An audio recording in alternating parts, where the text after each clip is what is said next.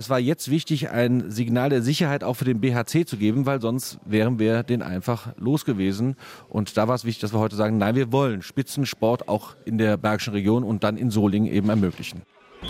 Löwenzeit, der BHC-Podcast. Präsentiert von den Sparkassen in Remscheid und Solingen. Weil es um mehr als Geld geht. Sparkasse. Und damit hallo, ich bin Thorsten Kabitz und das ist der BRC Podcast mit einer Sonderausgabe, denn just an diesem Mittwochmorgen ist das offiziell geworden, was wir in den letzten beiden Folgen hier schon vermutet hatten.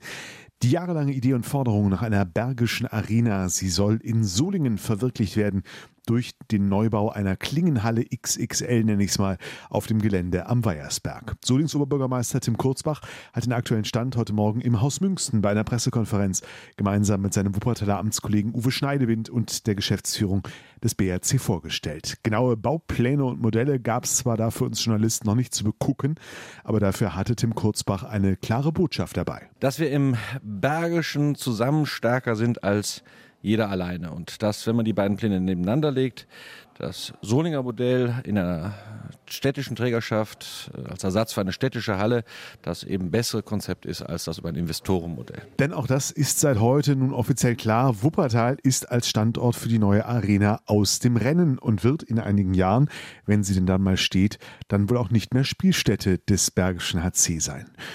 Was wir Stand heute wissen über die Pläne, was noch zu klären sein wird, darüber spreche ich gleich unter anderem mit Tim Kurzbach. Wie erleichtert und zufrieden man beim BRC mit dieser Lösung ist, das sagt uns Geschäftsführer Jörg Föste. Aber natürlich keine Löwenzeit ohne meinen Kollegen Thomas Rademacher aus der Sportredaktion des Solinger Tageblatts, der heute noch erotischer klingt als sonst, was aber vor allem daran liegt, dass die Erkältung ein bisschen auf die Stimme schlägt. Nichtsdestotrotz hat Tom sich auch den Termin heute Morgen nicht nehmen lassen. Wir waren beide bei der Pressekonferenz in Münsten dabei und als Sportredakteur interessiert sich äh, Thomas natürlich vor allem für Ergebnisse und fasst die von heute deshalb jetzt mal zusammen. Ja, die Halle soll in Solingen gebaut werden, auf dem Weiersberg-Grundstück, wo bisher die Klingenhalle steht. Die Klingenhalle bleibt erhalten, bis der Neubau fertig ist. Ja, der Parkplatz bleibt eben zum Teil da eben auch erhalten. Das heißt, man geht in Richtung dieser Bolzplätze, vielleicht auch in Richtung des einen Fußballplatz, wo dann eben die Halle gebaut wird. Und Investitionsvolumen wurde jetzt nicht genau definiert, sondern nur gesagt, dass es sich so ein bisschen an den Wuppertaler Zahlen, die vorher von äh, Uwe Schneidewind, dem Wuppertaler Oberbürgermeister, präsentiert wurden, äh, orientiert. Da war von bis zu 40 Millionen die Rede, also sagen wir mal zwischen 30 und 40 Millionen wird die Halle kosten und soll äh, komplett aus öffentlicher Hand bezahlt werden, was letztendlich daran liegt, dass der Klingenhallen-Sanierungsstau ungefähr 20 Millionen beträgt.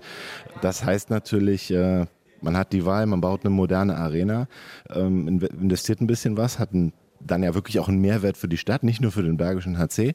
Oder ja, man saniert eben eine marode Halle und hat danach weiterhin eine Klingenhalle, die für die Handball-Bundesliga sicherlich nicht zukunftsträchtig ist. Für die Wuppertaler Unihalle gilt Ähnliches. Alternativ war deshalb ja auch ein Standort in Wuppertal geprüft worden.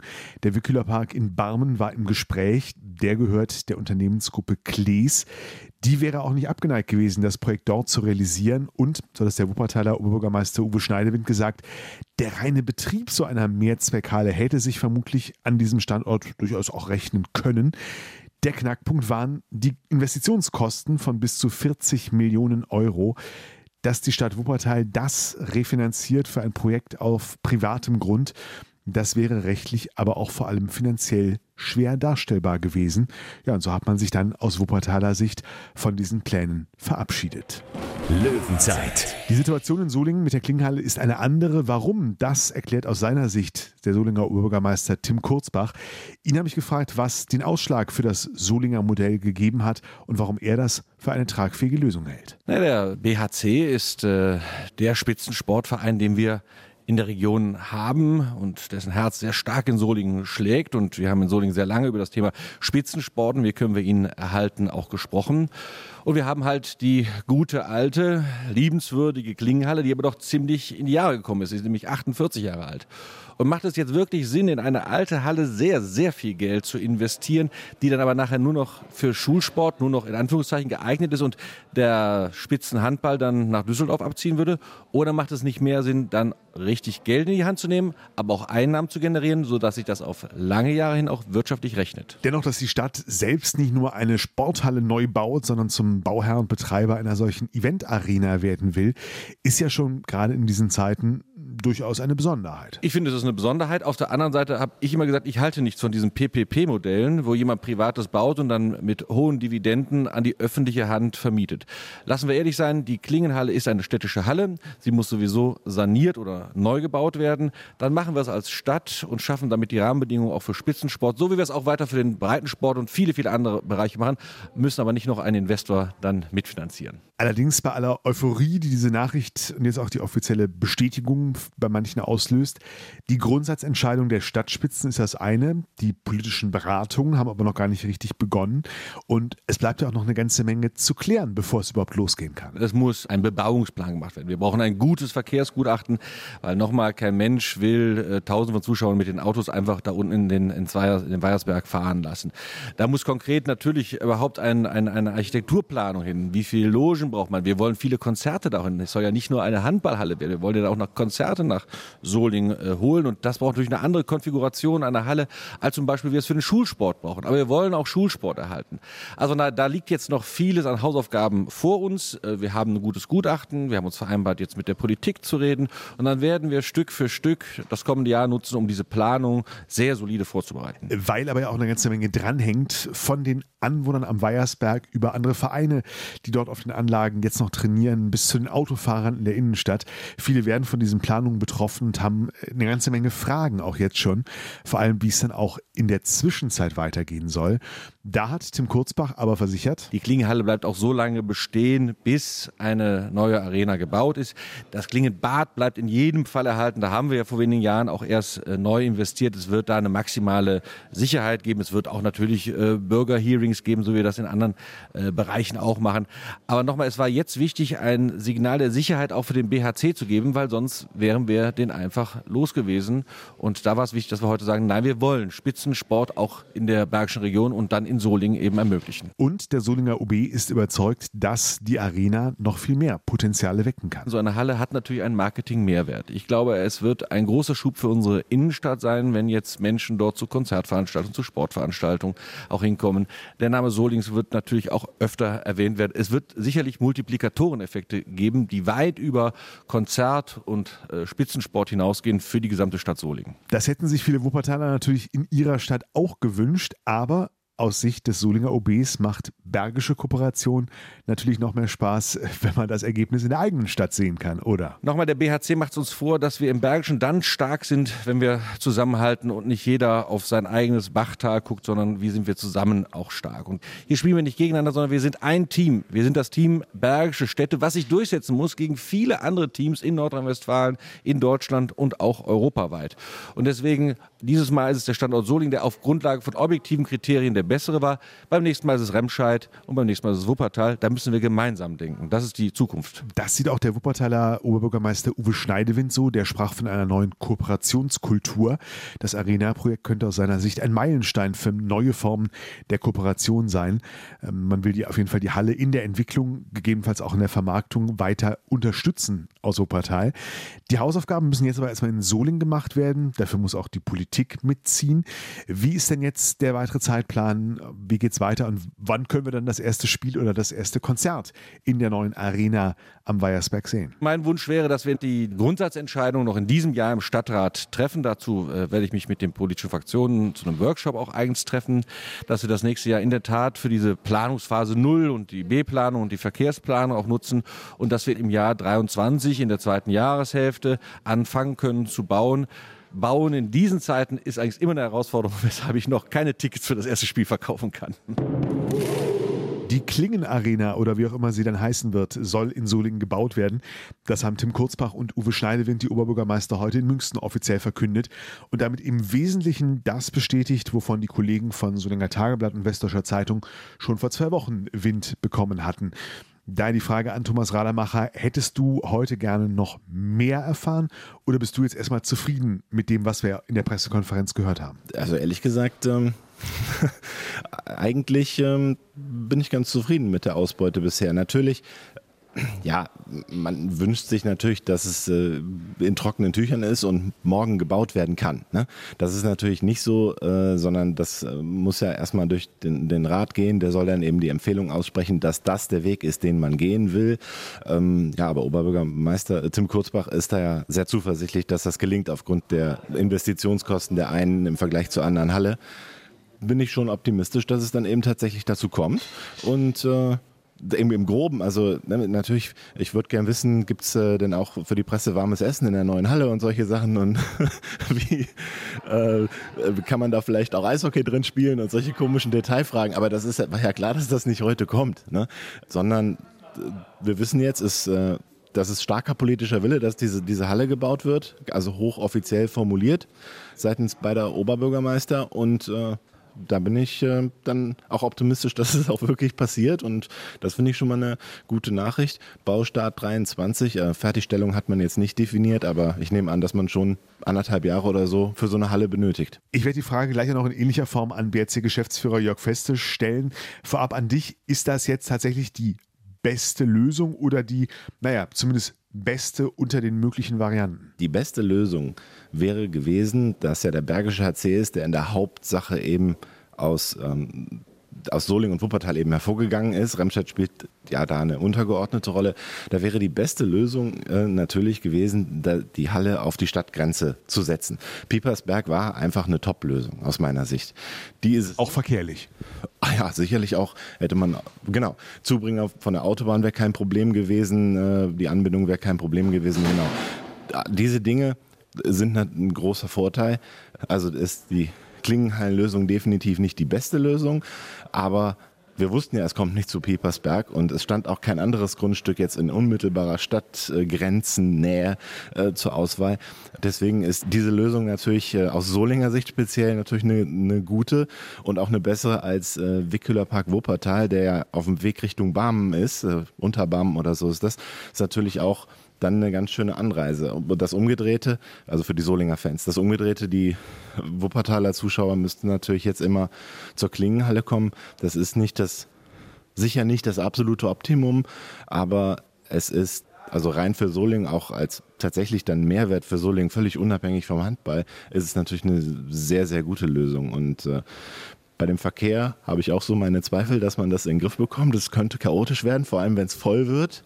Ist ja vielleicht auch nicht immer, dass 5000 Zuschauer da sind, aber wenn dann viel los ist, dann äh, wird es zumindest interessant zu sehen, was für Lösungen denn man da parat hat. Also Verkehrskadetten muss man mal mindestens einsetzen. Die Verkehrssituation ist aber möglicherweise nicht der einzige Stolperstein. Wie werden andere Sportvereine reagieren, die jetzt noch am Weiersberg trainieren und möglicherweise weichen müssen, wenn die Arena kommt? Wie werden Wuppertaler Sponsoren damit umgehen, wenn der BHC in einigen Jahren dann vermutlich gar nicht mehr in Wuppertal spielt? Darüber sprechen wir gleich noch. Rudelfunk. Vorher wollen wir natürlich auch von BRC-Geschäftsführer Jörg Föste wissen, wie er diese Planungen sieht, warum es aus Sicht des BRC eine gute Lösung ist und vor allem, ob er jetzt erstmal erleichtert ist, dass sich endlich nach all den Jahren der Gespräche was tut. Ja, es ist ein vorläufiger äh, Höhepunkt äh, einer Entwicklung, die sich äh, seit einem Jahr abgezeichnet hat. Äh, wir haben äh, an etlichen Gesprächen, Gesprächsrunden, Kolloquien und äh, Informationsrunden teilgenommen, mit dem Ziel, eine gemeinsame Lösung herzustellen für das gesamte Bergische Land. Äh, und dieses äh, Zwischenresultat vom heutigen Tage erleichtert tatsächlich sehr, äh, weil ja zum ersten Mal sehr klar der Öffentlichkeit deutlich gemacht worden ist, dass hier ein Schulterschluss besteht und gemeinsames Interesse nicht nur gelebt, sondern auch jetzt in Taten mündet. Und das ist letztlich das Entscheidende. Worte zählen nicht. Das ist äh, erst der erste Schritt. Jetzt folgen Taten und äh, die sind dringend notwendig nach äh, den vielen Jahren des Wartens. Gespräche gab es in der Vergangenheit in der Tat schon eine Menge. Manche Planungen, die auch an Grundstückseigentümern und anderen Faktoren gescheitert sind. Dass man jetzt in Solingen in erster Linie die Stadt als Ansprechpartner für die weitere Arena-Planung hat, das stimmt Jörg Föste ganz positiv. Es ist äh, jetzt der gangbarste Weg und äh, es bieten sich unglaublich viele Vorteile weil eben Grundstück äh, äh, und äh, die entsprechende äh, Infrastruktur äh, ja bereits da sind. Und ähm, das ist der entscheidende Vorteil jetzt gegenüber äh, einer Situation, die man erst herbeischaffen müsste durch Grundstückskauf und dergleichen. Also die Stadt Solingen hat einfach jetzt den immensen Vorteil des Grundbesitzes und sie ist jetzt auch frei in der Gestaltung äh, dieses Grundbesitzes.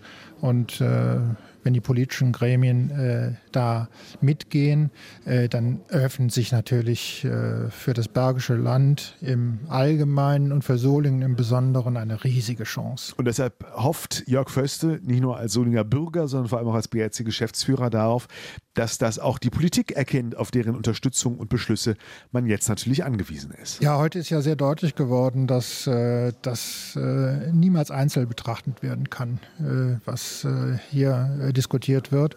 Äh, wenn der Standort in der Solinger City tatsächlich also ein ausgesprochen urbaner Standort äh, äh, dann in den politischen Gremien als der richtige äh, eingestuft wird, dann wird natürlich nicht nur das Bergische Land profitieren, sondern wird auch die Solinger City profitieren von der Belebung. Und das ist etwas, was sehr, sehr wünschenswert ist angesichts des Strukturwandels, der auch in den Innenstädten herrscht.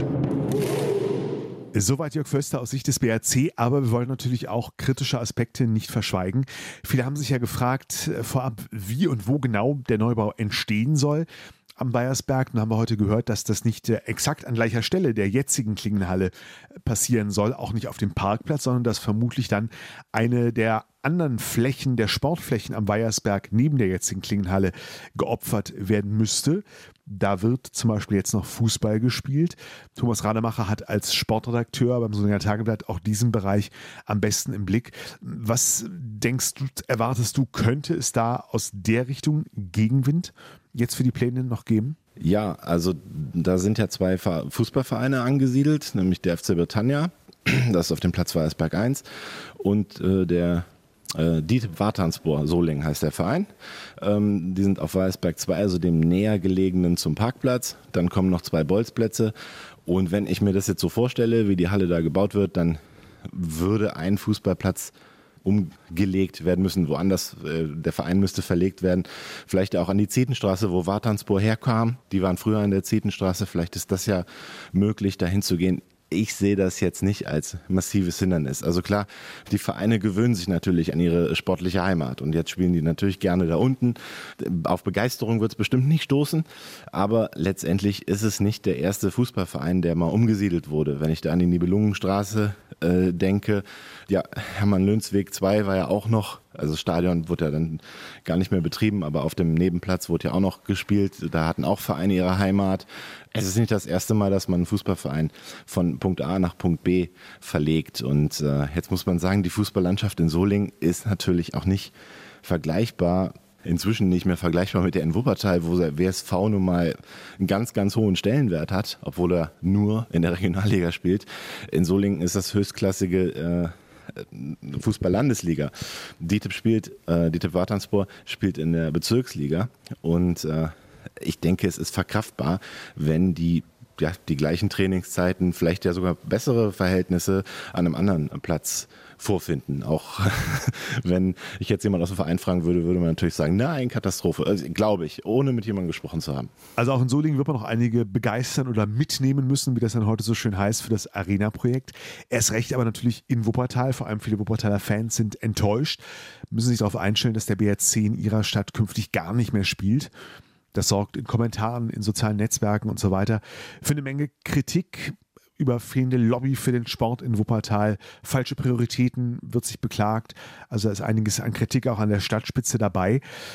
Was die Sponsoren und Partner angeht, ist der BRC selbst, haben wir heute gehört, optimistisch, dass die meisten das mitgehen. Teilst du diesen Optimismus? Denn es sind ja doch gerade, wenn wir mal so in die Sponsorenriege schauen, gerade so bei den großen Namen, bei den großen Sponsoren, äh, einige Wuppertaler Unternehmen dabei. Das wirklich aus aller Überzeugung, äh, Thorsten, aus aller Überzeugung, das wird überhaupt kein Problem sein. Die, die Partner, die der BRC in Wuppertal hat und Gut, vielleicht ein kleiner Partner, irgendein stationäres äh, Geschäft dort. Das könnte vielleicht sagen, nee, also wenn in Solingen alles gespielt wird, da habe ich jetzt kein Interesse mehr dran. Das mag sein, also vereinzelt mag das sein. Aber die großen Partner aus Wuppertal, Coroplast, WKW, das sind äh, Partner, die haben ja eine Strahlkraft deutschlandweit, weltweit. Die denken nicht in so kleinen Regionen. Die Manager, die dort äh, vielleicht in Wuppertal vor Ort arbeiten, äh, sogar, das sind teilweise Menschen, die haben mit Wuppertal, die kommen selber nicht aus Wuppertal. Also das sind keine Entscheidungen, die getroffen werden, wo man sagt, ja, das ist ein Wuppertaler Verein, den, den sponsern wir, sondern da geht es dann eher darum, was macht denn Sinn für uns? Welcher Verein hat denn eine große Strahlkraft für uns? Und dass man dann als Wuppertaler Unternehmen jetzt nicht sagt, okay, wir sponsern den SCDFK Leipzig. Gut, Ne? Also eine gewisse regionale Nähe ist natürlich schon schön, äh, dient ja dann auch der, der Imagepflege, aber es wird kein Problem darstellen, den Bergischen HC, der dann in Solingen spielt, was ja immer noch Teil des Bergischen Landes ist, weiter zu unterstützen. Da habe ich wirklich keine Sorge, also vor allem bei diesen riesigen Unternehmen nicht. Bleibt noch die Frage, wie es mit dem dritten Standbein des BRC in Düsseldorf weitergeht. Auf die Frage in der Pressekonferenz, wie lange der BRC denn dann noch in Düsseldorf spielt, hat Jörg Föste etwas ausweichend heute noch geantwortet. Jetzt am Sonntag tun sie es auf jeden Fall. Und damit äh, verlassen wir kurz noch das Arena-Thema, Tom. Denn nach dem erfolgreichen 36 zu 18 Pflichtsieg im Pokal geht der Blick dann fix auch schon wieder auf die Bundesliga und das Spiel am Sonntag gegen die Rhein-Neckar-Löwen. Oh, da erwischt mich ja völlig auf dem falschen Fuß. Nein, also Sonntag ist, ähm, sind die Rhein-Neckar-Löwen zu Gast im. Äh heißt es eigentlich PSD Bank oder PSD Bank? Ich glaube, man darf auch PSD Bank sagen. Gut, dann sage ich das. PSD Bank Dome, ja, in Düsseldorf der ehemalige ISS Dome. Und äh, ich hätte vor gestern Abend hätte ich noch gesagt, die befinden sich in einer sportlichen Krise. Die haben nämlich äh, tatsächlich äh, gegen den TVB Stuttgart verloren. Der BRC hat den TVB Stuttgart, Achtung, Quervergleich geschlagen. Ähm, und hatte bis dahin gar keinen äh, Sieg auf dem Konto, also die Stuttgarter, und haben dann zu Hause, ich mal mit fünf Toren Unterschied oder so, die rhein löwen geschlagen, auch überzeugend geschlagen. Das ist mal mindestens eine Ergebniskrise dort und sind in der Bundesliga absolut nicht in Schuss. Jetzt haben sie im Pokal tatsächlich beim SCDFK Leipzig gewonnen. Muss man auch erstmal machen, auch nach einem frühen Rückstand das Spiel recht schnell gedreht und ähm, recht souverän gesiegt. Von daher, ähm, ja, vielleicht aus äh, BHC-Sicht gar nicht so schlecht, dass man nicht so das Gefühl hat, oh, jetzt kommt da Schwäche in der Rhein-Neckar-Löwen, wir sind jetzt irgendwie in der Pflicht oder sowas, ähm, sondern man kann sich ein bisschen auf seine Außenseiterposition doch berufen. Aber ich denke, die Rhein-Neckar-Löwen sind in diesen Tagen schlagbarer. Sie werden immer schlagbarer von Jahr zu Jahr. Und es äh, wird dann schon Zeit, dass Sebastian Hinze da was Neues aufbaut. Äh, denn dass die rhein löwen sich anschicken, um Titel mitzuspielen, das sehe ich mal so gar nicht. Sondern eher, äh, dass es jetzt mal an der Zeit ist, die nach sieben Jahren dann auch mal wieder zu besiegen in der Bundesliga. Und vor allem mal ein echtes Erfolgserlebnis bei einem Heimspiel in Düsseldorf zu feiern. Wir waren, sind und bleiben da optimistisch, haben auf den BRC-Sieg gegen Mannheim ja schon in der letzten Folge getippt. Deshalb müssen wir das jetzt nicht mehr tun. Das war sie aber nun auch, diese Löwenzeit Spezial der BRC-Podcast mit einer Sonderausgabe zu den Bergischen Arena-Plänen, die nun also in Solingen am Weiersberg verwirklicht werden sollen. Montag sind wir wieder da, dann ganz regulär mit den Stimmen zum Löwenduell. Bis dahin, Dir, Tom, erstmal gute Besserung vor allem. Habe eingangs vergessen zu erwähnen, Tom ist zwar erkältet, angeschlagen hörbar, aber Corona-negativ getestet. Das noch der Vollständigkeit halber. Jetzt machen wir wirklich Schluss für heute. Danke fürs Interesse. Bis dahin, wir hören uns. Löwenzeit, der BHC-Podcast. Präsentiert von den Sparkassen in Remscheid und Solingen. Weil es um mehr als Geld geht. Sparkasse.